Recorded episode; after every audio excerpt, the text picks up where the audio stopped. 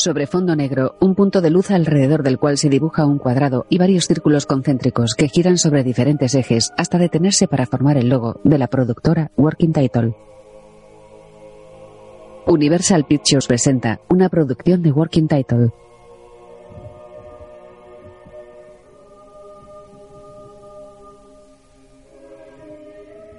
En el centro de la imagen, un crucifijo en penumbra, en el altar de una iglesia. El encuadre se acerca hasta su rostro. De la mano de un clérigo cuelga la cruz de un rosario, en un confesionario. Perdóname, padre, porque he pecado. Han pasado El feligrés se mira el reloj. 24 horas desde mi última confesión. Hijo, es muy tarde. Sí, padre. Este trabajo es... El hombre tiene unos 50 años, va vestido con traje y lleva un bigote delgado. He mentido a Connie. A, a mi mujer. Eso es muy grave. Lo sé. Le prometí que había dejado de fumar. Ella cree que me perjudica y lo intento. Pero he fumado a escondidas un par de cigarrillos. Puede que tres. Sí, Cuesta mucho. sí. Pero lo intento. De noche, en la curva de una carretera, una fila de coches parados, de los años 40. Dentro de uno de ellos, el hombre confesó, Eddie Mannix, ataviado con bombín, se mantiene vigilante ante una casa. Mira su reloj de pulsera. Son las 5 de la mañana. Para algunos aún queda mucha noche. Pero para Eddie Mannix empieza una nueva jornada de trabajo. El hombre baja del coche, bajo la lluvia. El estudio cinematográfico en el que trabaja fabrica historias. Cada una con su drama a plena luz del día o su sueño a la luz de la luna. Pero al trabajo de Eddie Mannix no le importa el día o la noche. Y menos aún su descanso. Abre la puerta. Muy bien, muñeca. Bate esa mantequilla. Buena chica. ¡Hola, pera limonera! ¿Qué haces tú aquí? El estudio tiene los derechos de imagen de Gloria, Falco. Dame los negativos y todo será más fácil para ti. Son para uso privado, Eddie. Vamos. ¡Ay, Dios! El fotógrafo se escapa. Uno no puede hacerse unas cuantas fotos y pasar un rato divertido. Dios, Eddie, menudo aguafiestas estás hecho. Ahora escúchame. Estabas en una fiesta, bebiste demasiado, alguien te trajo aquí, no recuerdas quién. Ahora te vas a casa. Te llamas Mary Jo Shane Brown. De acuerdo, Eddie. Vaya, Eddie Mannix. Hemos visto tu cacharro fuera. Nos han llamado. Voces, alboroto, un posible caso de fotos subiditas de tono. Pues alguien les ha tomado el pelo. Mary Jo solo estaba en una fiesta de disfraces. Este modelito no es suyo. Pero le gustaría hacer una aportación a su fondo de pensiones. Lamento que hayan salido con esta lluvia. Ah, vaya, no hay ningún problema. ¿Eh? ¿No es usted Gloria del Amor? No, soy Mary Jo. No sé qué. Shane Brown. Eddie les da un par de billetes y se lleva a la chica. Oye, Brian, El policía da una calada a su cigarrillo. ¿Puedo robarte un cigarrillo? La antigua Roma.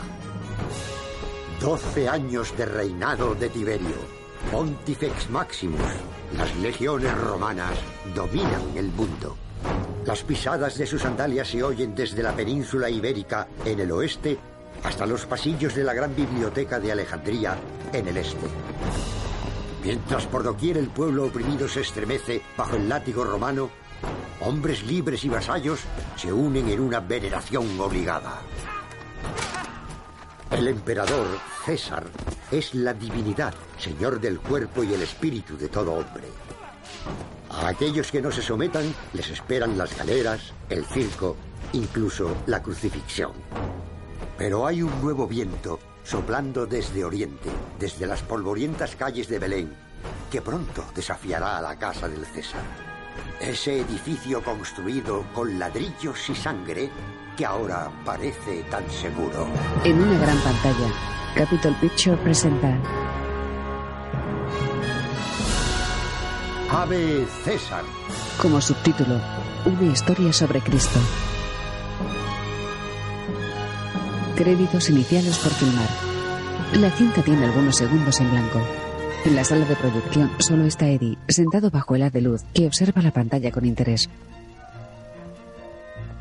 La película continúa con batallones romanos de infantería en marcha y un mando romano sobre una viga. Hace frenar a los caballos y contempla una gran ciudad. Ahí está Graco. Ah, qué belleza. Sí, autólogo. Roma, amamantada por una loba y a su vez nutriéndonos a nosotros, sus hijos. Esta noche me bañaré en Caracala y me quitaré el polvo de 300 millas de caminos francos. A Roma. ¡A Roma! Sí, a Roma. El centro glorioso del imperio del César. Pero muy lejos, en Palestina, otro hombre llega a casa. Saúl, un humilde mercader de Tarso, está a punto de ser deslumbrado por una visión. ¿Qué cosa es esta? En pantalla, presencia divina por filmar. Eddie frunce el ceño y da una calada a su cigarrillo. En los estudios de Capitol Picture, ingresado Nuestra Señora del Perpetuo Descanso para desintoxicarse. Tiene cita a las 10 de la mañana con Monseñor O'Reilly en la sala de reuniones Wallacebury y va a traer a un tal Lester Silwood de la Legión de Decencia Católica. Y, y también hemos invitado al patriarca Blasos para tener un punto de vista oriental. ¿Se han leído el guion? Así es. Invitemos también a un rabino y a alguna clase de padre protestante para que todos aporten su granito de arena. Hecho. ¿Cómo va la producción de Tucumcari? Ajá, el rodaje va, va según lo previsto, pero la segunda unidad ha estado parada cuatro días en Gallup, Nuevo México. Llovía a cántaros. ¿Qué tiempo hará? Ah, nada bueno. Mm, Mándales una plataforma y que filmen fondos móviles para llegó la lluvia. Hecho. ¿La hija de Jonás sigue retrasada? Sí, eh, el director dice que el problema es Diana y va de mal en peor. Sé de qué se trata. Me pasaré a verla después de la reunión. Muy bien, llamemos a Nueva York. Despacho del señor Skank, línea 2. Hola, Dorothy. Eddie Mannix. ¿Está el viejo? Eddie se sienta en su despacho. Natalie, quiero la recaudación de los elegantes y de feliz acontecimiento. Y puedes... Sí, buenos días, señores. Ken, muy bien. Gracias. Avanzando, ya sabe, avanzando. Sí, alegremente bailamos empieza a rodarse hoy. Birley O'Brien nos ha dado un borrador con muchísima clase. Joan Van Betten hará de Didre, pero necesitamos un protagonista masculino y lo necesitamos ya. Mm, No, Jack Hogarth se está desintoxicando en Sidas. La Metro no nos prestará a Gable a menos que les demos a los gemelos Kominsky. claro que no, estoy de acuerdo. ¿Qué? ¿Hobby Doyle de veras lo cree? Al fin y al cabo, es un actor de western. El chico apenas si sabe hablar. Sí, desde luego, señores, que estoy de acuerdo, pero no sé si Hobby Doyle si tiene el, el- el porte para llevar el smoking. Sí, necesitamos a alguien ipso facto. No, no lo tengo, eso es muy cierto. Está bien, déjeme hablar con Lawrence Lawrence, el director. Podría funcionar, podría funcionar. Hobby Doyle es una idea muy prometedora. Un pistolero en las montañas. Toca a otro que cae abatido.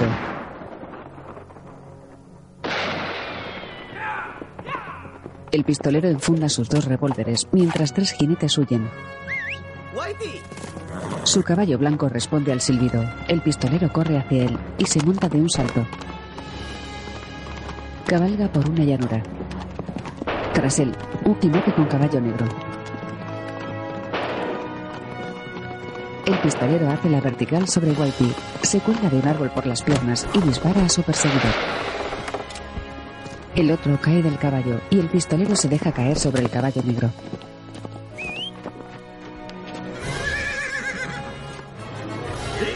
¡Corte! ¡Estupendo, Jody! Pues puedo hacer la vertical más suave si me deja intentarlo otra vez. Tenemos ya cuatro buenas, Hobby, y Whitey está cansado. De acuerdo, usted es el que manda. Si eso es el rancho, voy a servirme un plato de judías. El director lo aprueba. En unos jardines romanos, con una gran mesa llena de manjares, un romano con túnica blanca se gira hacia ambos lados, como desorientado. Mira a otro romano de blanco como preguntando, y este, que sostiene un gran racimo de uvas, le responde asintiendo. El primero vacía una pequeña bolsa dentro de una gran copa dorada, junto a una bandeja repleta de fruta. Muy bien, chicos, esto es Roma. Estáis todos de jarana en casa de este tipo. Y llega Antonino, con mucha energía. ¿Tú qué haces en la mesa de las viandas? Tienes que estar reclinado con la lira. Lo, siento, estaba- Reclínate con la lira. El hombre se separa de la copa. No te sientes en el pedestal, reclínate. Relajado, festivo. ¿Listos? Te estoy vigilando. Los dos de blanco se miran, tensos. Ave César, 10A, toma 10. ¡Y acción! Autóloco entra en los jardines. ¡Autólogo! Había oído rumores de tu regreso a Roma. Más que rumores, noble Séptimo. Veo que sigue siendo el mismo adorador de Baco. ¡Qué regocijo! Aún hay verdad en el proverbio. Aquellos placeres que no encuentras en la villa de Séptimo Amidias, no los encontrarás en Roma. Sostiene la gran Pero copa. en serio, corre la voz de que el Senado enviará de nuevo a sus legiones y esta vez no a una marcha corta hasta la Galia. ¿Qué hay de verdad en esos murmullos, Séptimo? El asunto se ha tratado en el Senado. Parece que hay disturbios en Palestina.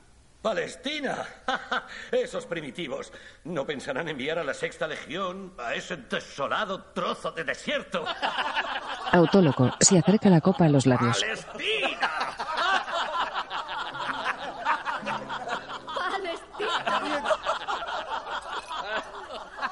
Bebe de la copa y se la termina de un sorbo. Los dos de blanco le observan atentos.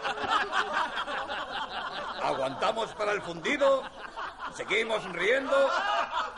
¿Aguantamos? ¡Y corten! Bien, muchachos, ha estado muy bien. ¿Lo he hecho bien? Vamos a pasar a la escena del brasero. Me ha quedado bien lo de murmullos. Me ha parecido un poco... No, no, no, no, está bien. ¿Estás Pasamos seguro? a la escena del brasero. esto, 20 me minutos. corriendo trailer. Sí, está bien. En la escena del brasero han cambiado pasión por ardor. ¿Qué? ¿Por qué? Me gusta pasión. Es fuerte. Es pasión. Los dos de blanco corren entre las naves de los estudios hasta una esquina, desde donde observan escondidos. Después de tres meses de estancia en la Galia, Asino, Ursulina, Autólogo, que ensaya fuera de la nave, se apoya en la pared, tambaleándose. mi ardor. Mi ardor es tan caliente como las ascuas de este brasero. Ante el camarino de Bert Whitlock, Ya estamos listos, señor Whitlock. Whitlock abre mareado y se desploma sobre los dos romanos. Caballeros, gracias a todos por venir. Sé que tienen parroquias, feligreses y templos que les absorben gran parte de su tiempo, pero estoy seguro de que también comprenden que grandes masas de gente buscan en las películas información, inspiración y, sí, entretenimiento. En una reunión, Aquí en Capitol Pictures, como saben, un ejército de técnicos y actores artistas de primer nivel trabajan muy duro para llevar a la pantalla la historia de Cristo. Es una historia magnífica, una historia ya contada, sí, pero nos enorgullecemos de que jamás se ha contado con esta clase de distinción y estilo. Quizás, señor, olvida que se cuenta en la Santa Biblia. Tiene razón, patriarca. La Biblia, por supuesto, es magnífica, pero para millones de personas el cine será su punto de referencia para esa historia. La encarnación de la historia, la, digamos, la... Comprensión. Comprensión. Comprenderá, por supuesto, que para nosotros los judíos cualquier representación visual de la divinidad está terminantemente prohibida. Oh. Pero por supuesto para nosotros el hombre Jesús Nazareno no es Dios. Ajá. ¿Quién interpreta a Cristo? Pues un chico con el que estamos todos entusiasmados. Todd Hockeysser, un magnífico actor joven que encontramos en Akron, Ohio, en una caza de talentos a nivel nacional. Pero a Hockeysser se le ve solo fugazmente y con un gusto exquisito. Nuestra historia se narra a través de los ojos de un tribuno romano, Autóloco Antonino. Un hombre corriente, escéptico al principio, pero que va adquiriendo con reticencias un respeto por esta magnífica figura de Oriente. Y Autóloco lo interpreta Bear Whitlock. Oh, vaya. Bueno, sin duda es un gran actor.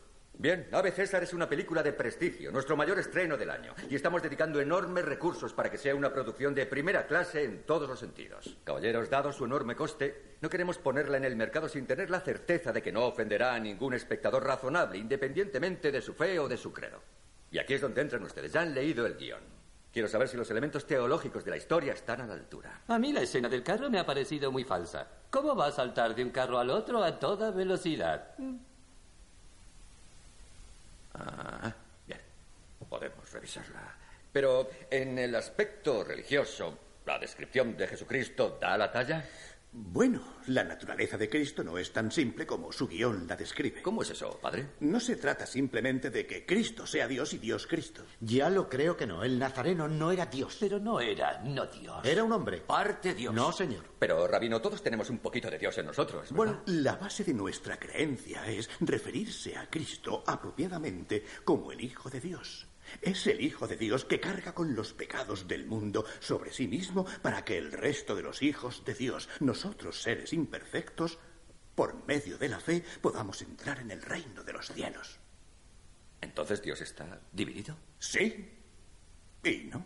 Hay unidad en la división. Y división en la unidad. No sé si le sigo, padre. Joven, usted no le sigue por una sencilla razón. Estos hombres son unos chiflados. ¿Dios tiene hijos? ¿Y qué más? ¿Un perro? ¿Un coli, tal vez? Dios no tiene hijos. Es soltero y está muy furioso. No, no, antes estaba furioso. ¿Qué pasa? ¿Lo ha superado? Usted adora al Dios de otra época. Que no tiene amor. No es cierto. Le gustan los judíos. Dios ama a todo el mundo. Dios es amor. Dios es quien es. ¿Y eso es algo especial? ¿Quién no es quién es? Pero ¿cómo puede representarse a Dios en una película? Dios no está en la película. Entonces, ¿quién es Todd Hawkins? Caballeros, quizá nos estemos metiendo en camisa de once varas. No necesitamos estar de acuerdo en la naturaleza de la deidad si podemos centrarnos en Cristo, sea cual sea su parentesco. Mi pregunta es, ¿hacemos una representación justa? Los he visto peores. ¿Reverendo? No hay nada que ofenda a un hombre razonable. Padre. Bueno, el guion de la película era eh, respetuoso y demostraba buen gusto y clase. ¿Quién le ha nombrado experto de repente? ¿Y usted qué opina, Rabino? Eh, yo no tengo una opinión. ¿Cómo ha ido? No lo... Bien. ¿Qué pasa? Ah, no encontramos a Bert Whitlock. Ah, salió del plató hace más de una hora. Dijo que iba a su camerino, pero allí no está. ¿Se ha ido de juerga en mitad del día? ¿Acaso estoy loco? No está loco, pero ah, no. He mirado en el 2, en el bar de Tan, en el oxidado. Nada de nada. ¿En casa has llamado a su mujer? Sí. ¿Qué ha dicho Laura? No está en casa, nunca está en casa. Es un canalla, prueba con una de sus fulanas. ¿Has llamado a esa script? ¿Cómo se llama? ¿Francine? hecho. ¿Falta alguna de las chicas del plató? No. De acuerdo. ¿Hace una hora? No nos preocupemos aún. El reloj de pulsera de Eddie marca las 11. Bert Woodlock viaja inconsciente dentro de una furgoneta azul. En la cantina. El estudio dice que has terminado aquí y que debes presentarte allí. ¿Cómo es eso? Van a cambiar tu imagen. Bueno. Y el estudio dice que esta noche Carlota Valdés será tu acompañante en la premier. ¿Por qué? Ni la conozco. El estudio lo está organizando. Van a cambiar tu imagen. Hobby reflexiona mientras se rasca un diente con la uña. Bajo el agua, varias mujeres una tras otra se van cruzando en diagonal sobre un cofre abierto lleno de monedas de oro, tras el cual aparece una nadadora ataviada como una sirena, que se acerca al cofre sonriente. Fija la mirada en una corona y alarga su brazo para tomarla. El mar se torna oscuro, las grandes mandíbulas de un animal marino se ciernen sobre ella. Finas burbujas cruzan las oscuras aguas de abajo arriba.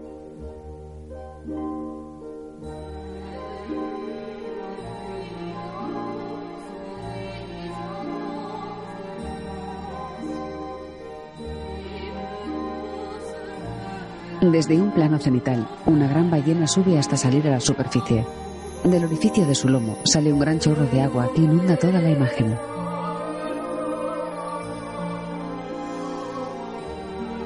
El chorro termina y el animal vuelve hacia las profundidades.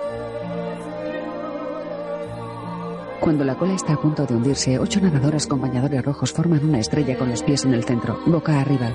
Del centro surgen ocho nadadoras más, de rojo y boca arriba. Las primeras se colocan boca abajo, abriendo la estrella, y sus trajes se vuelven amarillos. Del centro surgen ocho más y se repite la acción. Surge un chorro de agua que las cubre. Cuando se para, todas ellas forman un gran círculo que va cambiando de forma y de color según sus movimientos de brazos y piernas, en perfecta armonía entre todas.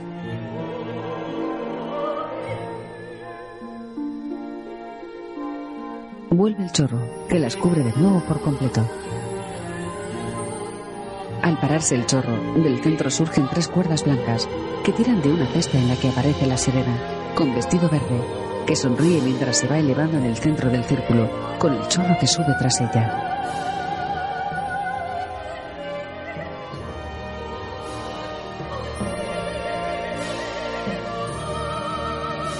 Junto a la piscina, la orquesta. La sirena abre la puerta de la cesta a una altura de varios metros sobre el círculo de nadadoras y se dispone a saltar.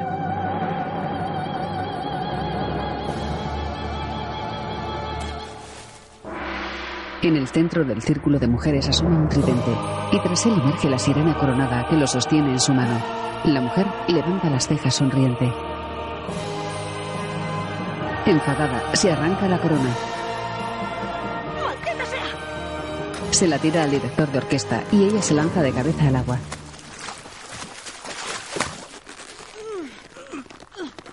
¡Maldita sea! Venga, venga, venga. Entre tres hombres ayudan a la mujer a quitarse la cola de sirena. ¿Gases, señora? ¿Señora? Señorita, ¿tengo pinta de estar casada? No, señorita. No.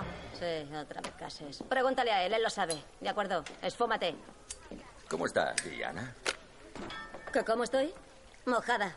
No creo que quepa en ese culo de pez después de esta semana. Bueno, deberíamos tener el ballet acuático filmado pasado mañana. En la escena del club nocturno, vestuario tendrá un vestido para ti que lo disimule más. Diana es rubia y lleva moño. ¿Alguna otra idea de con quién te podrías casar? No pienso volver a hacerlo. Ya he pasado por dos matrimonios y al estudio le costó un montón de pasta desmontarlos. Bueno, tuvimos que hacer que los anularan. Uno era un mafioso de poca monta. Vince no era de poca monta. Y Buddy Flynn era el líder de una banda con un largo historial de consumo de drogas. Sí, sí, lo que yo decía. Eran un par de canallas. Casarme con un tercer canalla no me va a hacer ningún bien. Hemos ofrecido a algunos jóvenes educados y muy limpios. Niños bonitos, atontados y mariquitas. ¿Qué pasa? ¿Crees que si hubiera un, un hombre bueno y formal no lo habría enganchado? ¿Y qué hay de Ernest Slum? Él es el padre, ¿verdad? Sí, sí. El matrimonio no tiene por qué durar para siempre, pero, pero Diana, tener un niño sin un padre representaría un problema de relaciones públicas para el estudio. Las películas acuáticas nos funcionan muy bien. Pues ponte tú un culo de pez y cásate con Ernst Slum. Las películas nos benefician a todos y son un tributo a ti. El público te adora porque sabe lo inocente que eres. Eso es cierto. Déjame ver si Arne está abierto al matrimonio. ¿Seguro que es el padre? Sí, sí, por supuesto que es el padre, sí. Casi seguro. Eh, Maxi, vuelve a traerme el culo. Eh, eh, chaval. La furgoneta azul circula por una carretera de curvas junto a la costa. Se desvía por un camino de tierra en dirección al mar. Un coche llega a la entrada de los estudios de Capitol Pictures. ¿Cómo te va, Hobby? ¿Qué tal, Scotty? ¿Vienes a rodar al plató? Em, el señor Mannix eh, me ha sacado del western. Dice que voy a hacer una película en un estudio de grabación. Em, han construido un salón. En una escena de una fiesta elegante en un salón, varios actores y actrices se mantienen inmóviles en sus lugares. Una pareja simula que habla. Una mujer está sentada en un sofá. Otra pareja toma champán junto al camarero. Otra pareja aburrida está sentada en otro sofá. La gran puerta del salón está cerrada.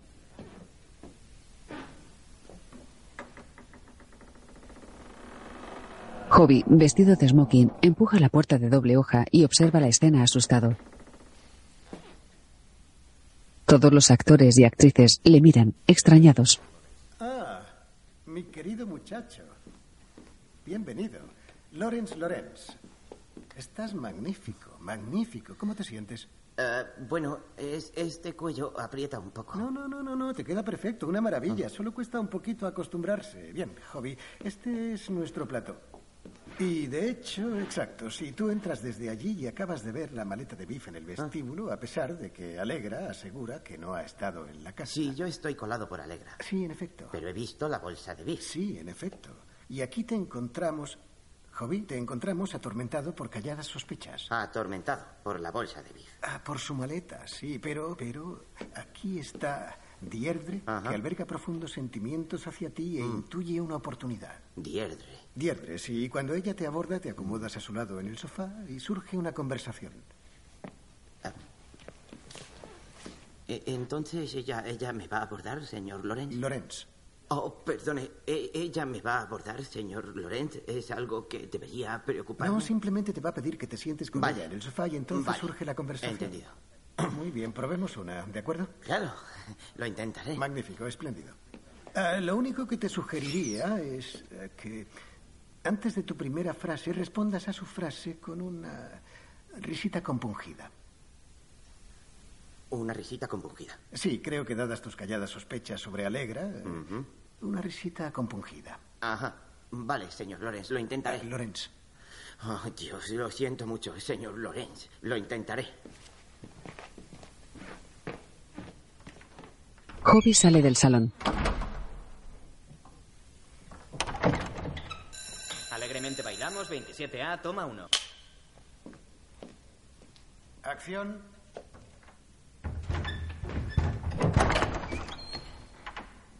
Oh, Monty. Ven a sentarte conmigo en el diván. Hobby camina como un pistolero y mira de reojo hacia la cámara, que le sigue hasta el sofá.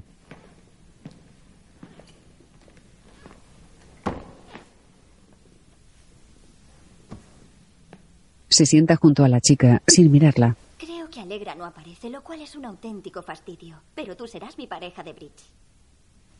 ¿A qué viene esa mueca? ¡Oh! Si fuera algo tan simple. Hobby mantiene la mirada fija hacia adelante. La chica, perpleja, mira al director. Eh, corten. Cortamos, volvemos a primera. Muy bien.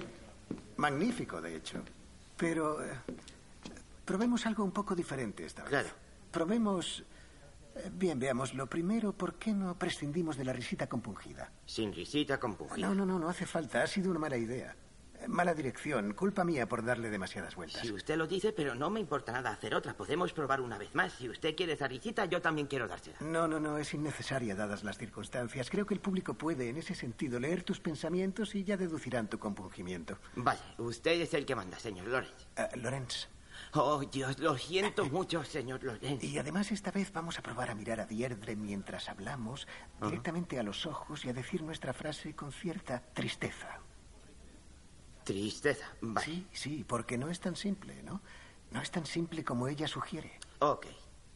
Es decir, tus sentimientos no, no son tan simples. No, señor, de acuerdo. Motor, cámara. Alegremente bailamos, 27A, toma 2. La puerta se abre sola. Acción.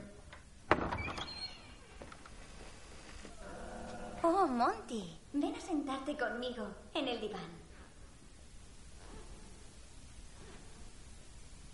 El chico se le acerca y mantiene la mirada fija en un punto, sin mirarla. Creo que Alegra no aparece, lo cual es un auténtico fastidio, pero tú serás mi pareja de bridge. ¿A qué viene esa mueca? Hobby, que no ha gesticulado, se gira hacia ella. Si fuera algo tan simple. Corten. Eh, muy bien, muy bien. Eh, eh, eh, ven, ven. Em, muy bien, probemos esto. Tu frase, tú dila como la diga yo. Di tu frase exactamente como la voy a decir yo, justo como la diga yo. Sí, vale. Si fuera algo tan simple. Si, si fuera algo tan simple. Si fuera algo tan simple. Si fuera algo tan simple. Querido, ¿por qué dices, por qué dices algo? Usted ha dicho dilo como lo diga yo. Sí, sí, pero... Si fuera algo tan simple. Si fuera algo tan simple. Si fuera algo tan simple. Si fuera, si fuera algo No, tan no, simple. no, mírame la boca. Si fuera algo tan simple. Si fuera algo tan simple. Deja la cabeza quieta. Si fuera algo tan simple. Si fuera algo tan Si simple. fuera algo tan simple. Yo intento decirlo, señor Lorenz. Lorenz, ¿no? Creía. Hace un minuto era Lorenz. No, podemos usar los nombres de pila, querido. Lorenz está bien, igual que yo te llamo Hobby. Vale. Bien. Si fuera algo tan simple. Si fuera algo. Baja la mano. Si fuera algo tan simple, ligera. Di la frase. Si fuera algo tan simple, ligera. No, no digas ligera. Di la frase ligera. Si fuera algo tan. Si fuera. Si, si fuera. Si, si fuera algo tan simple. Si fuera algo tan simple. Si fuera algo tan simple. Si fuera algo. Si fuera algo tan simple. Triste, triste, triste. Si fuera algo tan simple. Si, Triste, si simple. fuera algo tan. simple. Si fuera algo O tierno, podrías decirlo tierno, triste y tierno, si fuera algo tan simple. Si fuera. Fuera algo tan ¿Por qué simple. haces eso? Si, Si fuera, fuera algo... algo- ¡Deja las manos quietas! Vista general de una cala rocosa con una mansión construida en la parte central, junto al mar. Un hombre carga con Bert y se acerca a la puerta. Un hombre mayor le abre y entran en la mansión.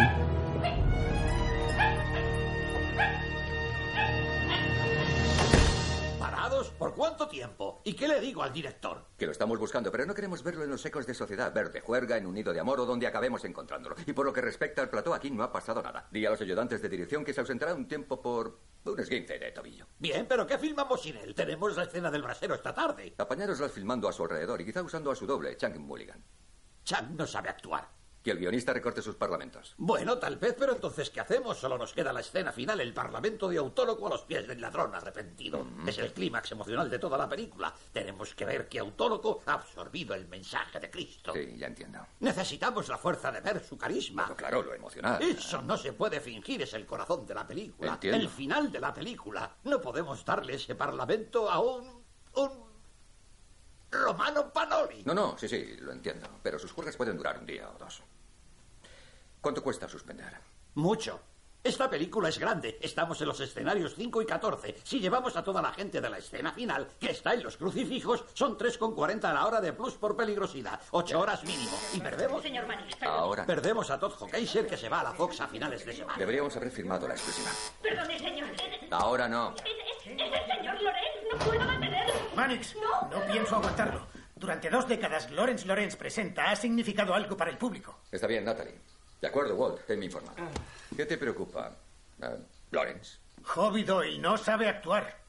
Hobby Doyle es una de las mayores estrellas del cine mundial. A caballo. Pero esto es un drama, Manix. Un auténtico drama. Es una adaptación de un gran éxito de Broadway. Requiere la habilidad de un actor experimentado, no de un payaso de rodeo. Yo te supliqué a Land. Señor Manix, perdone, pero usted quería que me asegurara de que no faltaba su comida en los jardines imperiales, aunque no me dijo con quién. Diantres. Mira, nadie quiere ver a Land. No vamos a cambiar el reparto. Esto viene del señor Skane en persona. Es Hobby Doyle. ¿El chico no es animoso? Oh, sí, animoso. Y horroroso. Pues si necesita ayuda, tu labor es ayudarle. Tendré una charla con Hobby y echaré un vistazo a lo que has filmado, pero ahora tengo una cita. En un cuarto, varios mazos de croquet colgados en fila, junto a unos palos de golf y trastos viejos. Al lado, una tumbona, sobre la que se encuentra Bert. ¿Verdad hay en esos murmullos, séptimo? Adormecido, se tumba de lado.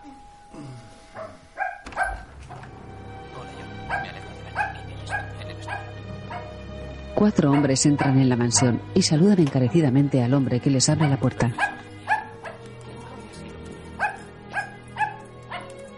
Cállate, Engels. El dueño del perro prepara unos sándwiches, ajeno a los recién llegados.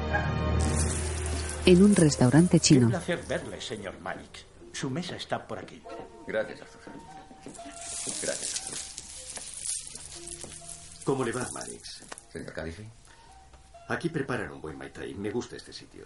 Siento tenerle a la espera. Es una decisión difícil. No tiene por qué disculparse. Dijimos que el acuerdo estaría sobre la mesa una semana. Oh, adelante. Ah, no, estoy intentando dejarla. Quería volver a verle por si había algún impedimento en el que pudiéramos ayudar o algo en la oferta que no esté claro. No, la oferta es muy clara y muy generosa. Bueno, queremos que le resulte fácil decir que sí. Mire, Manix, necesitamos a un tipo con su talento para la gestión y resolución de problemas. Y usted necesita pensar en su futuro. Nuestra compañía está en auge. Todo el mundo viaja en avión y vamos a empezar con los aviones a reacción. Es una nueva era y formamos parte de ella. La industria en la que está. ¿Qué futuro tiene? ¿Qué ocurrirá cuando todo el mundo tenga un televisor? ¿Seguirán yendo al cine todas las semanas? Queremos pensar que las No familias... pretendo menospreciarlo. Estoy seguro de que el negocio del cine es tremendamente interesante, pero también bastante frívolo, ¿no? La aviación es seria, un negocio serio con gente seria. No estar haciendo de niñera de bichos raros e inadaptados, cargando con los problemas de unos chalados. Mire, tenemos algunos chiflados, sí. Claro que están chiflados, todo es fantasía. Me he dicho a mí mismo que no iba a hablar pestes de la competencia y míreme. Lo siento, Manix, me ceñiré a lo que nos ocupa. Déjeme enseñarle algo. ¿Ha oído hablar del atolón Bikini? No. Una zona de pruebas, un par de rocas en medio del Pacífico hasta hace solo unas semanas, que hicimos estallar la bomba atómica. No debería contarle esto. Es el mundo real. La bomba de hidrógeno. Un dispositivo de fusión. Una fotografía de la explosión. Nuestra compañía estaba allí. Tuvimos Una llamada para usted, señor Manix. Ah, gracias. Diga. Sí, ¿lo tiene ahí? No, que se quede en el plató. Ya iré yo. Lo siento, Cadigi, es una emergencia. Todavía trabajo allí. Al menos por hoy. Su razonamiento es muy bueno. Le diré algo. La luz del sol ilumina la cara de Bert. El hombre se despierta desorientado. Gira la cabeza hacia la puerta. Por debajo observa un haz de luz que va y viene.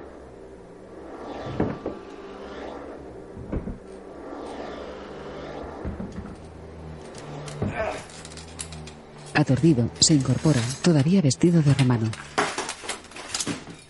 Se traba en la tumbona, de la que finalmente se levanta.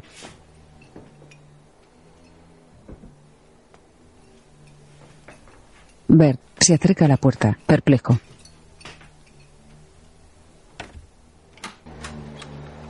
La abre y frunce el ceño al ver a una mujer de espaldas que pasa la aspiradora.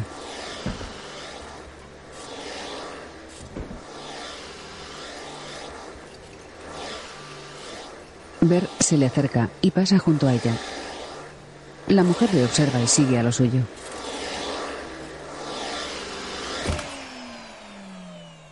¿Usted es uno de los de Hollywood? Tal vez. Están ahí dentro. Con andares altivos, Bert deja atrás la cocina y sigue hacia el pasillo, al final del cual se encuentra una puerta de madera, igual que las paredes.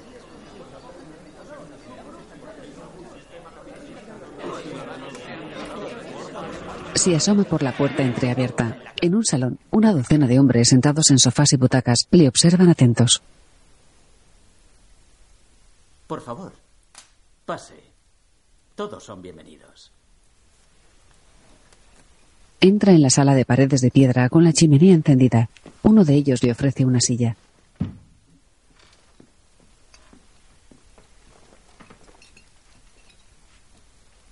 Bert se sienta. La espada se le encalla en la espalda. Bert la coloca bajo el brazo de la silla. Esos artefactos son un engorro. Gracias. Dentro de un momento tendremos canapés. ¿Té? ¿Té? Eh, De acuerdo. Sí. ¿Y, eh, ¿Y qué ocurre aquí? Sí. Pues acabamos de leer el acta. Y Alan estaba a punto de hablar del nuevo asunto. Vaya, me he perdido el acta. Bueno, yo no me preocuparía. Suele ser bastante aburrido. Bert da una ojeada a los demás hombres que le observan. ¿Qué clase de reunión es esta? Bueno, no es una reunión, sino más bien un... eh, Es. ah, es más un. grupo de estudio. ¿Y estudian? Ah, un montón de cosas divertidas. Historia. Economía. Es lo mismo, ¿no? Historia. Economía. No está de acuerdo. No soy muy es- estudioso de la historia. Las cosas estar de acuerdo. Cállate, Engels. Y... Gracias. El hombre No, está dividido. Las funciones del hombre están divididas. Está el hombre corriente, el tipo de a pie que trabaja para vivir. Él es el cuerpo, el cuerpo político. Y luego está el cerebro, el jefe, el propietario. El jefe no es el cerebro. No, no, el jefe es un parásito. Bueno, es cierto que el jefe no trabaja, pero tiene una función. Él controla los medios de... Producción. Sí, pero eso no es una función. Es. es- Parasitismo sobre el, sobre el cuerpo favor, político, el tipo de a pie. Es opinión. Un hombre de barba y pelo canosos que fuma en pipa pide la palabra. El hombre es unitario. Un simple agente económico. Las instituciones del hombre están divididas y expresan contradicciones que se deben resolver. Y que se resuelven de un modo causativo, previsible. La historia es ciencia. Esta es la esencia de la dialéctica. Verá, si entiende la economía, puede ciertamente escribir lo que ocurrirá en el futuro con tanta seguridad como escribe la historia del pasado, porque es ciencia, no es fantasía. Nosotros no creemos en Santa Claus. ¿Otro canapé? Es... ah, gracias. Si lo he entendido correctamente. Le toman una foto.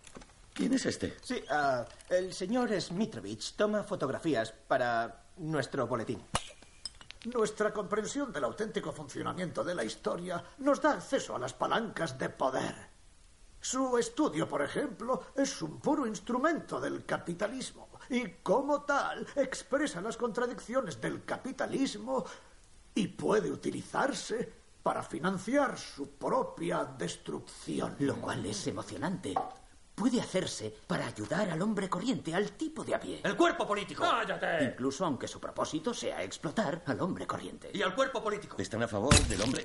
A favor o en contra, no importa. La historia será la que será y ya sabemos la que será. Pero sí estamos a favor del hombre corriente. ¿Usted no? ¡Cállate! ¿Está de broma? ¿Yo a favor del hombre corriente? Claro que lo estoy. ¿Quién es ese? ¿Un cómico? Escuchen, será mejor que vuelva. En el estudio estarán volviéndose locos. ¿Podemos dejarlo ahora y continuar en este punto en la próxima sesión? Todos miran a Per, sorprendidos y serios.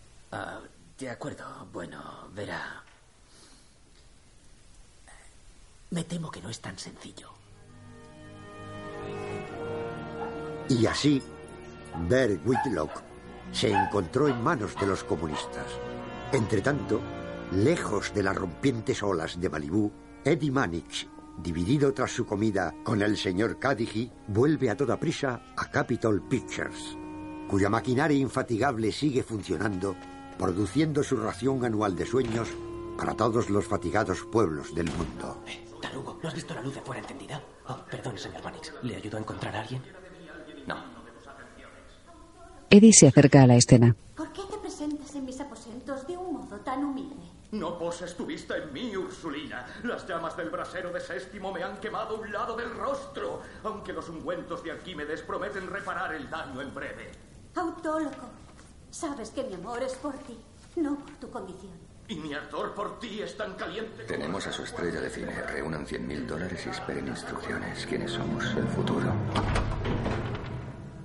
Eddie sale del estudio con la nota en la mano. Somos el futuro. ¿Qué significa? Ni idea. Alguien lo pasó por debajo de mi puerta cuando arrancamos esta mañana. ¿Se lo has comentado a alguien? No. De acuerdo, pues sigamos así. Ah, por cierto. Chuck no está nada mal. Despacho de Edward Mannix, jefe de producción. ¿Puedes ponerme con tu swatch de contabilidad? Es tu swatch por la dos. Stu, ¿cómo estás? Necesito algo para gastos menores. 100 mil dólares. Perdona, ¿he dicho menores? Es una larga historia, te la contaré en otro momento. ¿Tienes esa cantidad en el despacho? Ya, ¿cuánto espacio puedo ocupar? De Ah, acuerdo, esto podría servir. Ah, acaba de llegar Zora Zucker. ¿Quiere saber si tiene usted un momento? Zora Zucker. Dile que estoy al teléfono. Saldré por atrás. Coge un maletín, se pone el sombrero y se va. La llamada no ha sido tan larga. Oh, sí, no, hablamos rápido. ¿Qué puedo hacer por ti, Zora? Yo también seré rápida. Solo quería notificarte como cortesía que voy a publicar la historia sobre Bert Whitlock. ¿Sí? ¿Qué historia? La historia, tengo una fuente fiable y la voy a publicar y creo que tú sabes a qué historia me refiero. No tengo ni idea. No pasa nada con Bert, yo lo sabría, ¿no? No te hagas el tonto, Eddie. Estoy hablando de... Con alas como las águilas. ¿Qué? Voy a publicarla mañana. En primer lugar, en primer lugar, esa historia no se sostiene. La he oído, lleva siglos circulando y nunca se ha confirmado. Y en segundo lugar, no puedes publicarla. Y aunque pudieras publicarla, no podrías publicarla ni querrías hacerlo, Zora. Es indigna de ti. Los hechos nunca son indignos de mí. La gente no quiere los hechos, quiere creer. Esa es nuestra gran industria, la mía y también la tuya. Quieren creer que Bert Whitlock es una gran estrella y también un buen hombre. Admites que no lo es. No, estoy diciendo que lo es, aunque no viene al caso. Es, es- no hay nada cierto, son puros chismorreos. Yo no escribo chismorreos. No, no, claro que no. No me confundas con mi hermana. Es poco probable, pero oye, ¿tienes que publicarlo mañana?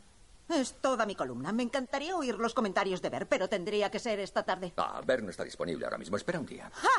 Zora, espera un día y te daré una historia verdadera para la columna de mañana. Alguna cosita sobre Hobby Doyle. A mis lectores no les interesa Hobby Doyle. Lleva chaparreras. ¿Y les interesa Carlota Valdés? Los dos se hacen tilín. Deberías verlos juntos. Son tal para cual. Cambiar la historia de mi carrera por un reportaje para dar bombo a Hobby No estás- Doyle me parece que no. No estás cambiando nada. Estás esperando un día para una historia que tiene años. Espera un día. Te dejaré hablar con Bert y te demostraré que tu historia es una bobada. Y si me equivoco, tú no pierdes nada. Publicas la columna y entre tanto tienes una exclusiva. Nadie más sabe lo de Hobby y Carlota. ¿En serio? Solo tú. ¿Qué clase de nombre es Tora, por cierto? Es un nombre en el que confían 19 millones de lectores. No juegues con ellos, Eddie. No, aquí no juega nadie. Eddie carga su maletín de fajos de billetes y lo cierra con dificultad. ¿Es lo bastante grande? Hola, Eddie. Vengo a notificártelo como cortesía antes de publicar la historia de mañana. ¿Cesari? Sí, acabo de ver a tú. Ah, no importa. ¿Cómo estás? ¿Qué historia? Es sobre Bert Whitlock. Esa vieja historia no tiene nada de cierta, créeme. ¿Vieja? Vieja Yo trasnochada. estoy hablando de hoy. Son gemelas. Un pajarito me ha dicho que hoy ha desaparecido del plató. Ah, eso, no, no. Sí, ha tenido que hacer una pequeña pausa. Una pequeña lesión, un esguince de tobillo. ¿A qué creías que me refería? No, a nada. Antes he visto a tu hermana. Intentaba resucitar un viejo chismorreo sobre Bert. Ah, Seguro que sí. La muy bruja no reconocería una noticia ni aunque la mordiera en el trasero. Ya, bueno. eh, ¿Un esguince de tobillo? Eso es lo mejor que te has podido inventar. Todos conocemos su fama de mujeriego, sus borracheras y esos viajes a San Bernardino. Sí, Bert es un buen padre de familia. Tiene un esguince de tobillo. Señor Mannix, ¿Qué hay, cacahuete? Natalie me ha dicho que le encontrara inmediatamente. Sé que suena disparatado, pero ha dicho que le llamaba a alguien desde el futuro. ¿El, Dios santo. César, tengo que irme. Si sabes dónde está Bert, tienes que dejarme hablar con él. Claro, enseguida averiguaré dónde está César. Y estoy seguro... Oye, ¿qué clase de nombre es César, por cierto? Es un nombre en el que confían 20 millones de lectores y quieren la verdad, Eddie. La verdad, sí. Mm, mm. Se va corriendo. Pues vamos a dársela. Por la 3. Y Hobby Doyle está ahí dentro. Hola. Hola, señor Manix. Gracias por venir, Hobby. Un segundo. Diga, Man. Diablos. Ha colgado Natalie. Avísame cuando vuelva a llamar. Sí, señor. ¿Qué ocurre, señor Manix? Parece que se avecine una tormenta. No, no es nada. ¿Qué tal el primer día de plató? ¿Te vas adaptando? Ah, su- supongo que está yendo bastante bien. El señor ah, Lorenz es un hombre buenísimo. Me está ayudando mucho a conseguirlo. Tiene todo el mérito del mundo, siendo yo el nuevo en este rancho.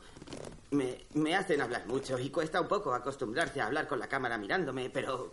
Caray, disfruto. Bien, estupendo. Normalmente en una película solo digo Whitey o So, pero eh, en esta se, se habla y se escucha a otra gente. Eso al principio me tiró un poco, pero creo, creo que ahora ya le he cogido las riendas. Estupendo. Lorenz ha venido esta mañana a decirme lo bien que os iba. Es- Tú continúa haciendo lo que él te diga. Él sabe hacer una película de calidad. Eso es, es cierto, él no da por buena una toma hasta que tiene calidad. ¿Son ellos? Lo siento, señor. No. Eh, ¿Quiere a la señora Manix por la 1? Hola, cariño. Ah, ya sabes, ocupado. Ajá. Ajá. Creía que quería jugar de base.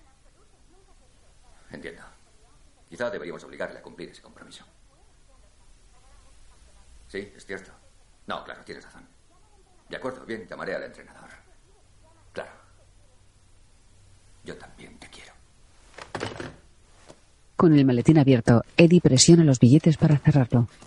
Señor Manix, ¿quiere que le vaya a buscar una cartera más grande? Esa parece un poco justa. Eddie consigue cerrarla. Mira fijamente al chico y se sienta, pensativo, sin dejar de mirarlo.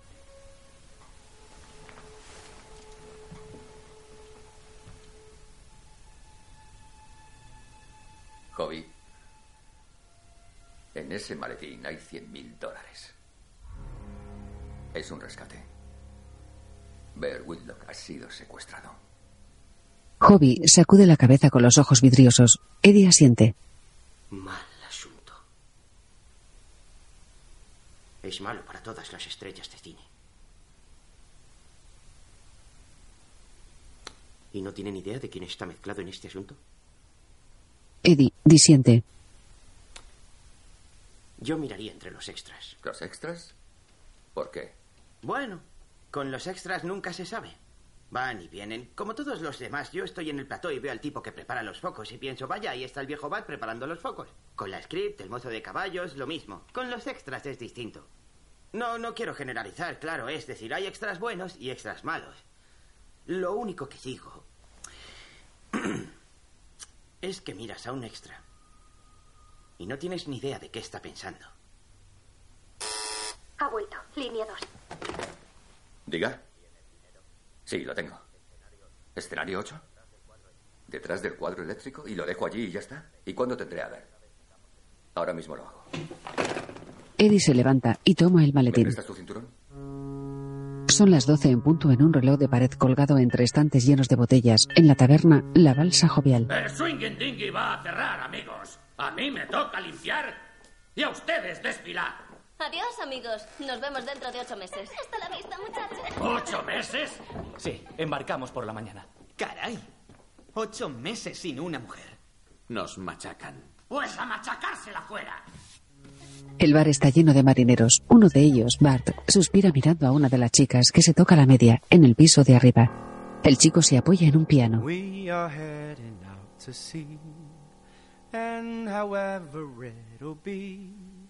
it ain't gonna be the same.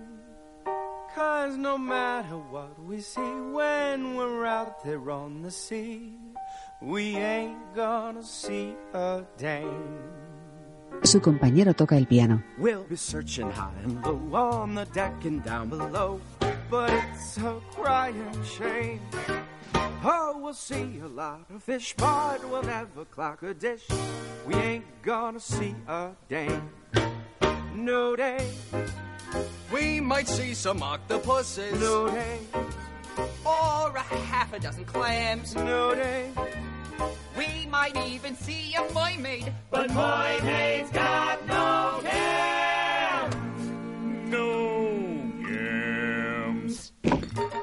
Bart se acerca a un montón de basura y lo pisa bailando claqué.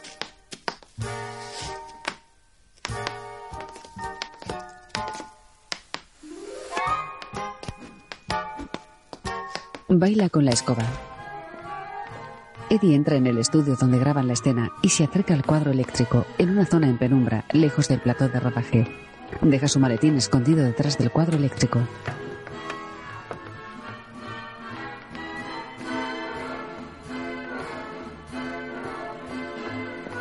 Con las manos en los bolsillos se acerca a la escena, aparentando tranquilidad.